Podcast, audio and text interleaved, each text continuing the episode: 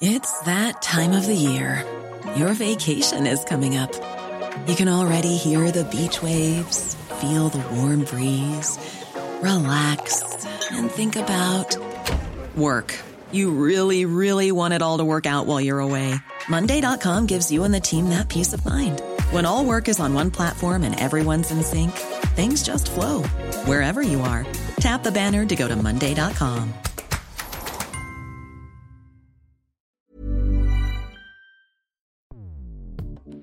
Escuchas. Escuchas. Escuchas un podcast de Dixo. Escuchas Fuera de la Caja con Macario Esquetino.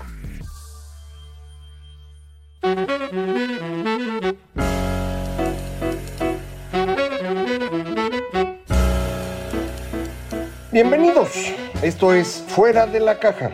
Yo soy Macario Esquetino. Le agradezco mucho que me acompañe en esta evaluación de lo ocurrido en la semana que termina el 26 de noviembre. Una semana muy cargada de información en materia económica, un montón de datos que tienen que ver con un estancamiento que sufrimos ya eh, después de esta recuperación a medias eh, que se nos acabó y en realidad eh, tenemos ya una contracción en el tercer trimestre. el indicador del Producto Interno Bruto publicado por INEGI, como habíamos comentado aquí, resultó un poco peor de lo que ellos habían dicho, pero en realidad cuando uno incorpora el comportamiento de los últimos trimestres, que también fueron corregidos por INEGI, estamos hablando de que ya es prácticamente imposible que en 2021 el crecimiento llegue al 6% que habíamos estado esperando. Eh, probablemente entre 5 y 5 y medio. Es difícil saber todavía qué va a ocurrir, pero mm, seguro no, no vamos a llegar al 6. Y para mí lo más importante es que rumbo a 2022 eh, la situación se ve un poco más complicada. La caída de la actividad económica tiene su origen esencialmente en una caída en el consumo porque la inversión está tan chiquita que aunque crece un poco, pues no le puede dar realmente dinámica a la economía. Y es el consumo el que ha sostenido mm, en parte la recuperación, pero este consumo se empezó a venir abajo desde mayo. Y la razón parece ser es eh, menos empleos eh, con un salario promedio que tampoco crece. Y el origen de estos pocos empleos sí parece ser la escasez de inversión. Ya son eh, muchos años, tres años completos con una inversión deprimida. Eh, y como usted sabe, para cualquier empresa, cualquier negocio, cualquier actividad económica se requiere inversión. Necesita uno maquinaria, necesita uno una camioneta para ir a repartir, una olla para hacer los tamales o una computadora para realizar el trabajo y eso es una inversión. Si eso no se está haciendo, bueno, pues empezamos a utilizar una olla más viejita que ya no es tan eficiente para calentar los tamales, una camioneta que cada rato hay que estarle dando mantenimiento para que medio funcione, una computadora que nos quita horas de trabajo porque se descompone. Eh, y eso cuesta eh, y eso es lo que ya estamos viviendo. Para mantener el funcionamiento de la economía y mantener el crecimiento del empleo, se requiere que la inversión primero pague toda la depreciación del capital, o lo que es lo mismo, ir sustituyendo la olla vieja de tamales por una más nueva, eh, la camioneta que ya se está desvielando por otra que sí funcione, la computadora por una pues que pueda funcionar razonablemente en internet. Eh, si no hago yo esas sustituciones, insisto, mi actividad puede seguir, puedo seguirla haciendo, pero no va a estar dando los resultados ideales. Es decir, hay una pérdida de productividad. Entonces necesito mantener el capital funcionando, reemplazar lo que se va gastando en el tiempo y luego incrementar mi capital al ritmo que la productividad exige. Si yo no hago eso, lo que va a ocurrir es que este incremento en productividad, en lugar de reflejarse en más producción, se va a reflejar en menos empleos la productividad de cualquier manera va avanzando, eh, pero si yo no tengo el capital necesario para trabajar, bueno, pues eh, produciré menos con menos personas. Y eso es lo que aparentemente estamos viendo. Eh, es posible que la reforma al outsourcing, a la tercerización, a la subcontratación, haya tenido un impacto relevante. No está claro todavía. El INEGI nos hizo favor de tener una reunión con economistas que nos dedicamos a estos temas para explicarnos cómo lo ven ellos creo que todavía falta que le trabajen un poco más y nosotros los usuarios también que vayamos eh, tratando de entender mejor el fenómeno. Pero en esencia me parece eh, tenemos un problema porque eh, a la hora de quitar este sistema de outsourcing, tercerización o subcontratación, en el que efectivamente había una gran cantidad de abusos, eso no hay duda, pues muchos empleos que se cancelaron ya no eh, fueron contratadas las personas por las empresas originales. Eh,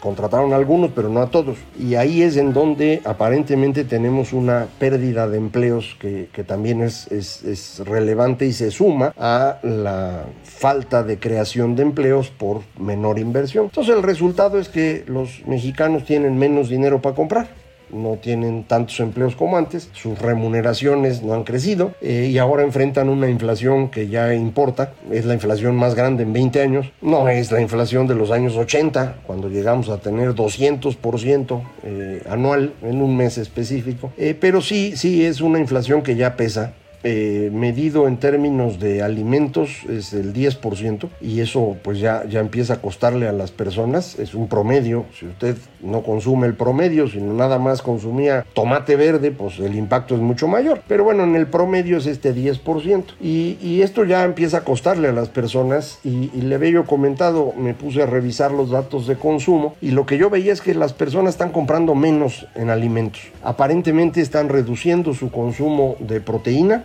y se están moviendo a consumir otras cosas, esencialmente mm, carbohidratos, eh, pues que sirven para llenar la panza, más pan, más tortillas, eh, más botanas. Y esto pues tiene un efecto dañino en la salud de los mexicanos en el mediano plazo. Ojalá y esto sea una cosa muy temporal y se quite, pero no, no está tan claro que sea así esta idea de que la inflación es un fenómeno temporal, transitorio y se va a quitar solita, que parece tener el subgobernador eh, Gerardo Esquivel del Banco de México, no es compartida por los otros subgobernadores y por la mayor parte de los economistas. Eh, creemos, la mayoría, que la inflación, esto de lo transitorio y lo permanente, no es un tema. Si empiezan a crecer los precios, la gente empieza a defenderse de esos precios, porque es lo lógico. ¿Usted qué hace cuando ve que suben los precios? Pues va a tratar de aumentar sus ingresos. Si usted es un trabajador, va a empezar a presionar a su líder sindical para que negocie un aumento. O si es usted trabajador de confianza, va a empezar a hablar con el jefe para que pues, le dé más horas o le, pague un poquito más. Eh, si es usted una ama de casa, lo que va a hacer es comprar lo más pronto posible porque pues, si yo ya vi que la quincena pasada subieron los precios y la anterior también, pues en la próxima seguro va a ocurrir. Entonces, ¿qué hago? Pues de una vez compro y compro cosas que no se me echen a perder, que pueda yo eh, aprovechar para alimentar a mi familia. Bueno, esas acciones, subir los salarios para compensar la inflación o empezar a gastar más para evitar que la inflación se coma mi ingreso, las dos cosas empiezan a sentar las bases de un fenómeno que se llama, eh, perdón, inflación inercial. Y la inflación inercial es la más seria de todas, porque una vez que arranca, se retroalimenta. Eh, por eso es tan importante que la autoridad monetaria actúe de inmediato para decir, oigan, eh, hay inflación, pero estoy atento y estoy cuidando. Y por eso suben la tasa de interés. Mm, mucha gente dirá, pues si subes la tasa de interés, pues la economía crece menos. Pues sí, pero hay que hacerlo, porque si la inflación se arranca y se empieza a retroalimentar, lo que vamos a tener es un fenómeno muy serio, el más serio que hay en la economía moderna, eh, porque la inflación lo que hace es eh, mover los precios a diferentes velocidades. Y hay precios que se mueven muy lento, como los salarios, y hay precios que se mueven muy rápido, como el valor de los activos. Y esto lo que provoca es que los ricos se hagan más ricos y los pobres se hagan más pobres. Entonces, esto no es una buena idea. Los golpes más duros que hemos tenido en la economía mexicana desde los años 70 están asociados a la inflación. Eh, la crisis del 2008, por ejemplo que fue una crisis muy fuerte en términos del PIB y demás, se resolvió luego, luego, porque no hubo una inflación asociada. La crisis de 95, la de FOA nos costó varios años y de mucho sufrimiento porque traía inflación. Entonces, ese es el tema que hay que cuidar y bueno, pues el Banco de México está haciendo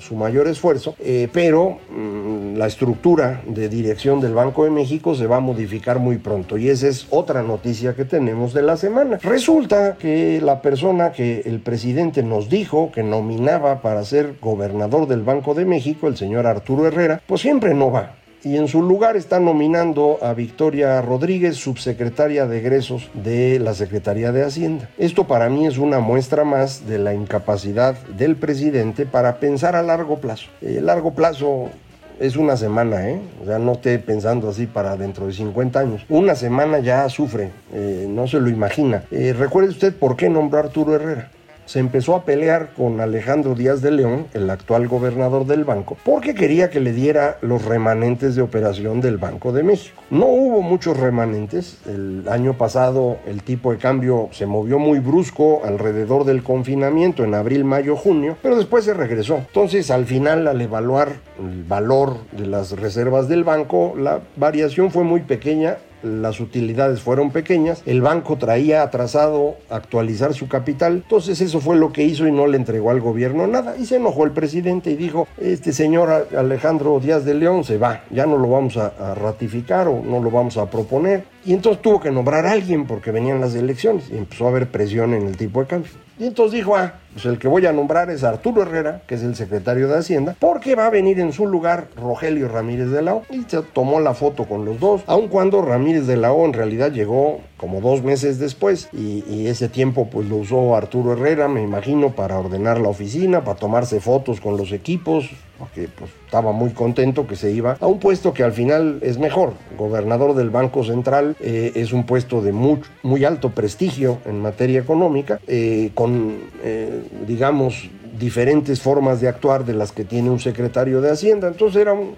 buen puesto. Mm, desafortunadamente después cambió de opinión el presidente y tuvo que nombrar a alguien. Para que no se viera feo, dijo, no, es que queremos que haya más mujeres. Eh, empezó a, sonar el nombre de la hermana de la eh, jefa del SAT, de Raquel Buenrostro. Parece que el secretario de Hacienda le dijo al presidente que por ahí no y que mejor nombrara a la subsecretaria. Y es la que están nombrando es una persona que, según yo he escuchado, yo no creo haberla conocido nunca, pero según he escuchado, muy trabajadora, muy calificada, con el detalle de que no conoce ni la política monetaria ni al Banco de México. Y, ahí hay un problema. Los eh, cinco subgobernadores van a ser gente extraña al banco. Eh, las dos subgobernadoras han sido tesoreras, eh, Irene Espinosa y Galia Borja han sido tesoreras de la federación, gente calificada sin duda, pero que no conocía al Banco de México por dentro. Y los otros dos personajes, también nombrados por eh, López Obrador, subgobernadores, Jonathan Heath y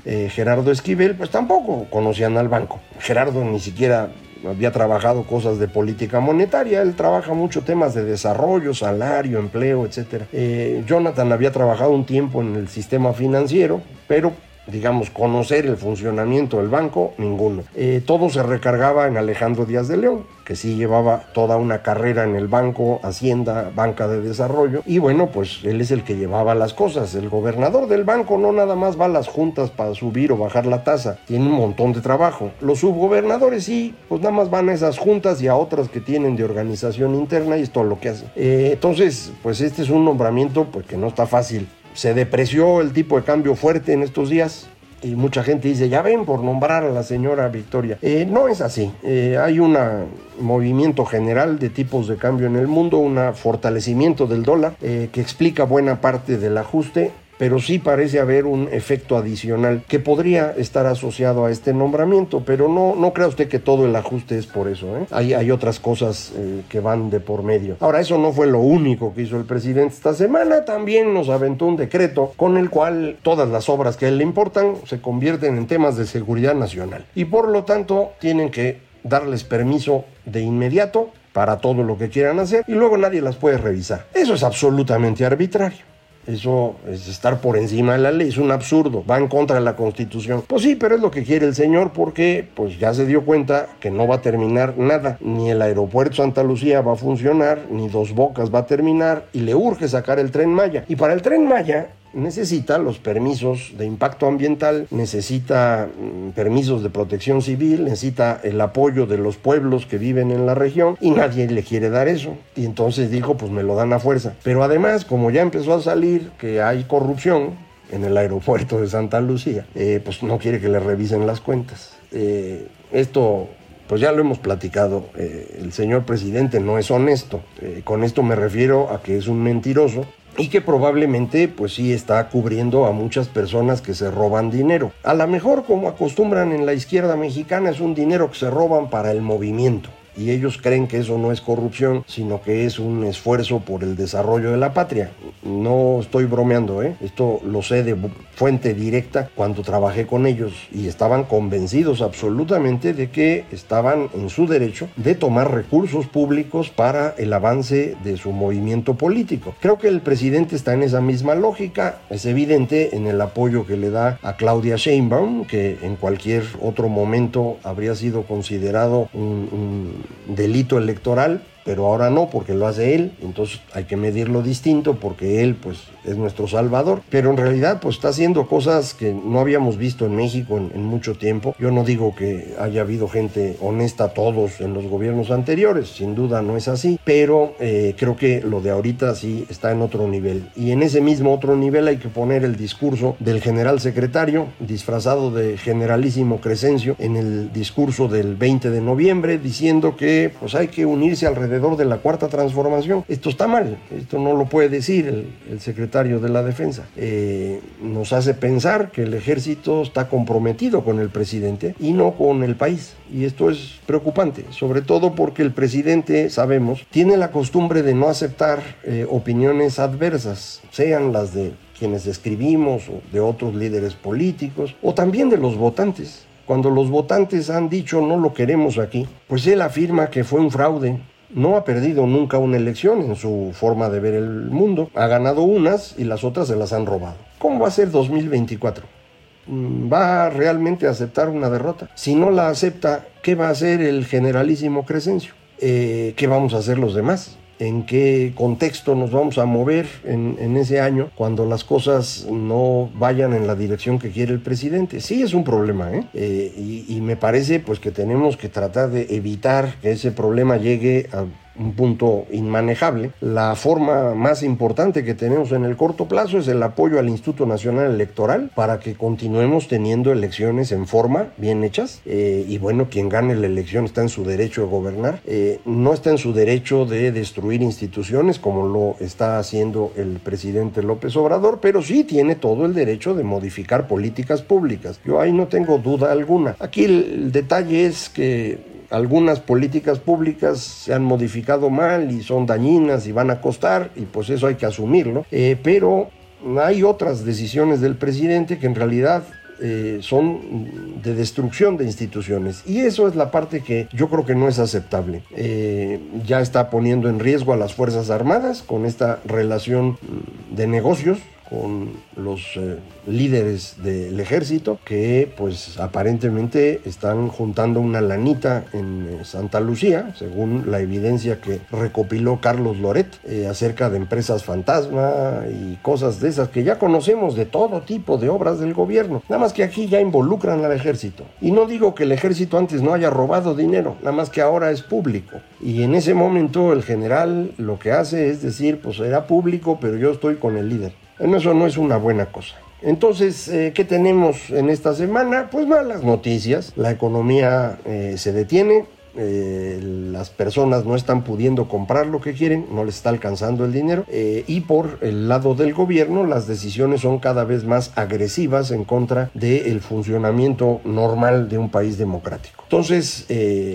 pues nos acercamos a un fin de año mm, que no parece muy bueno, eh, pero de cualquier manera el 22 parece que va a estar peor. Entonces, como siempre, aquí vamos a seguir platicando usted y yo acerca de, lo que está ocurriendo y tratando de encontrar, pues, qué, debemos hacer. Yo de momento le diría, concentrémonos en, en apoyar al Instituto Nacional Electoral, promovamos iniciativas ciudadanas para enfrentar esta destrucción institucional, como la que comenté en mi artículo el, miércoles y se hizo realidad este sábado, eh, la creación de este frente cívico para ir empezando a juntar opiniones, eh, perspectivas, todos pensamos diferente, pero creo que podemos estar de acuerdo en defender la democracia y, y, después de eso en tratar de detener el deterioro económico y detener el deterioro en materia de seguridad. Si nos concentramos en eso, creo que lo demás lo podemos ir arreglando después, pero hay algunas cosas más importantes que otras y para mí son los tres temas que deberíamos eh, concentrarnos ahorita, democracia, el ingreso de las personas y detener su deterioro y eh, tratar de empezar a sentar bases serias de cómo enfrentar el tema de seguridad. Aquí vamos a seguir platicando. Muchísimas gracias por acompañarme. Esto fue Fuera de la Caja.